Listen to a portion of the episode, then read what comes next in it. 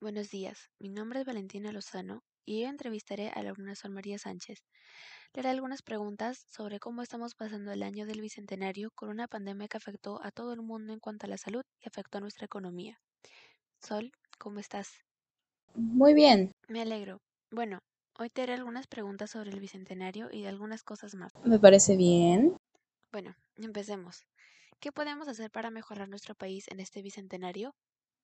Yo creo que respecto al COVID deberíamos usar doble mascarilla, protector facial y de verdad no salir tanto, solo para lo necesario.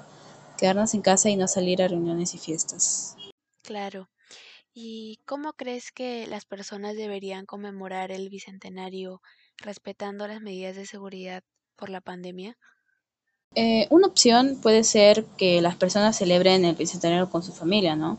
En sus casas, preparando un almuerzo mientras cantan o bailan, ya que de esa manera no, no se exponen al virus.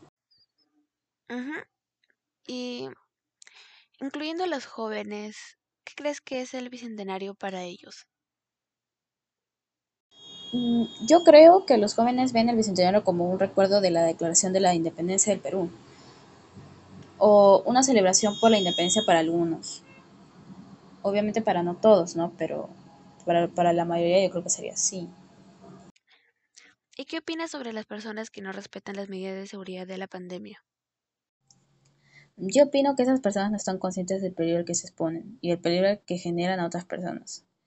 Mm, ellos deberían tomar conciencia del daño que pueden hacer, deberían ver o leer las noticias de casos de muertes por el coronavirus, para que vean que este virus no es una broma. Además, esto es una falta de respeto a las personas que sí se cuidan. Ok, entonces, Sol, dime, ¿qué celebramos en el Bicentenario del Perú? Celebramos la proclamación de la independencia del Perú. Mm, celebramos el momento en que nos declaramos independientes. Bueno, al parecer la entrevista ya acabó. Me dio mucho gusto hablar contigo y escucharte. La verdad me gustaron bastante tus respuestas y tus opiniones. Espero que pronto podamos volver a conversar, pero ya de otros temas. Un gusto hablar contigo.